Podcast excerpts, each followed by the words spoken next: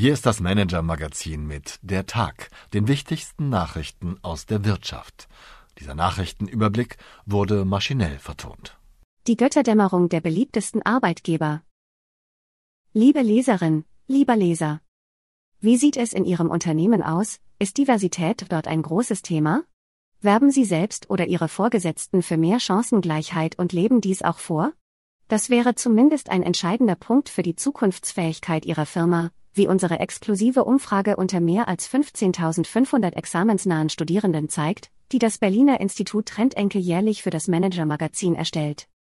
Demzufolge ist für knapp 80 Prozent der Befragten Diversität einer der zwei wichtigsten Faktoren bei der Arbeitgeberwahl, direkt nach den eigenen Arbeitsaufgaben mit 92 Prozent. Und die Mehrheit der befragten Wirtschaftswissenschaftler und Ingenieurinnen glaubt daran, dass Apple und BMW diese Anforderungen am besten erfüllen. Sie haben die beiden deshalb zu den beliebtesten Arbeitgebern Deutschlands gewählt. Interessantes Detail, die deutschen Autohersteller liegen im Ranking weit vorn, dabei droht ihnen der globale Abstieg, wie Sie weiter unten erfahren werden.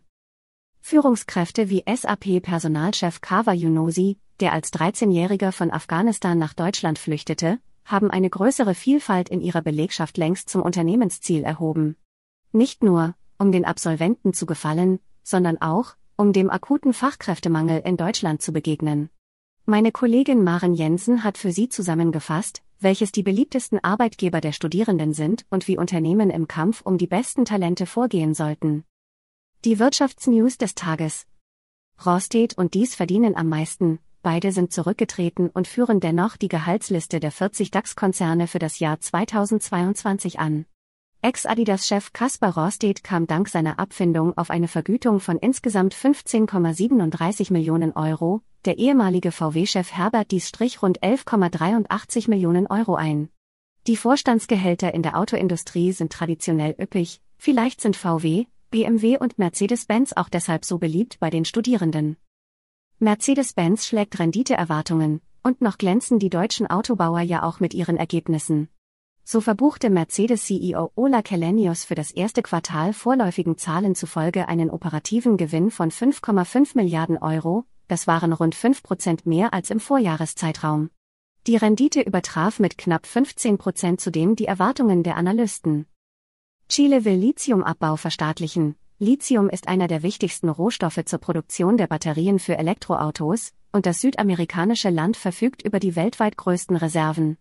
Nach dem Willen von Chiles Präsident Gabriel Boric soll die heimische Industrie nun verstaatlicht werden. Das könnte auch Folgen für die deutschen Autobauer haben.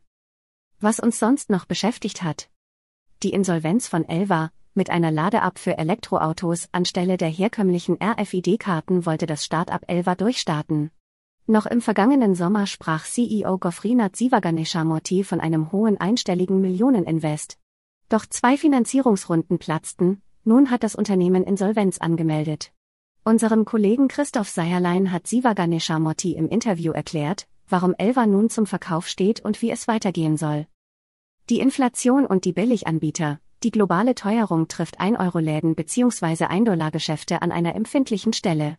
Die Inflation frisst ihre Gewinnmarge auf, aber wenn sie ihre Preispolitik ändern, müssten sie streng genommen auch ihren Namen ändern. Unsere Kollegen vom Harvard Business Manager beschreiben in einer aktuellen Fallstudie mögliche Alternativen für die Billiganbieter. Die besten Originaltexte aus dem Economist. Was Sie zum Thema KI wissen sollten, künstliche Intelligenz bringt enorme Verheißungen und Gefahren mit sich. Unstrittig ist, dass KI die Arbeitswelt grundlegend verändern wird. Der ausführliche Überblick unserer Kollegen vom Economist zeigt, wie KI-Modelle funktionieren. A good read. Machtwechsel in der globalen Autoindustrie, Deutschland, Japan und die USA haben jahrzehntelang das Billionengeschäft der globalen Autoindustrie dominiert. Der Wandel zur Elektromobilität sorgt für eine neue Reihenfolge und beflügelt die jungen Angreifer aus China. Der Economist erklärt, wie viel die deutsche Wirtschaft zu verlieren hat. Meine Empfehlung für den Abend. Götterdämmerung, wir bleiben in der Autoindustrie. Auf der Automesse in Shanghai wird einmal mehr deutlich, wie weit chinesische Hersteller Volkswagen, BMW und Mercedes-Benz bereits hinter sich gelassen haben. In puncto Design, Technologie und Preis laufen Büt, NIO und Co. den deutschen Anbietern den Rang ab, meint Kani-Autochef Christian Maloney im Interview mit meinen Kollegen Michael Freitag und Christoph Seierlein. Das ist offenbar auch im Top-Management der deutschen Autobauer angekommen. Von einer regelrechten Alarmstimmung unter Volkswagens Top-Managern berichtet unser Kollege Klaas Tatje, der seit Tagen aus Shanghai berichtet, in einer neuen Folge unseres Podcasts das Thema. Alarmiert waren mit Sicherheit heute auch die Führungskräfte von BMW und der Tochter Mini, die Verteilung von Eiscreme an ihrem Messestand sorgte für einen ordentlichen Shitstorm in den sozialen Netzwerken. Herzliche Grüße und ein sonniges Wochenende, Ihre Marleen Gründel. Haben Sie Wünsche, Anregungen, Informationen, um die wir uns journalistisch kümmern sollten?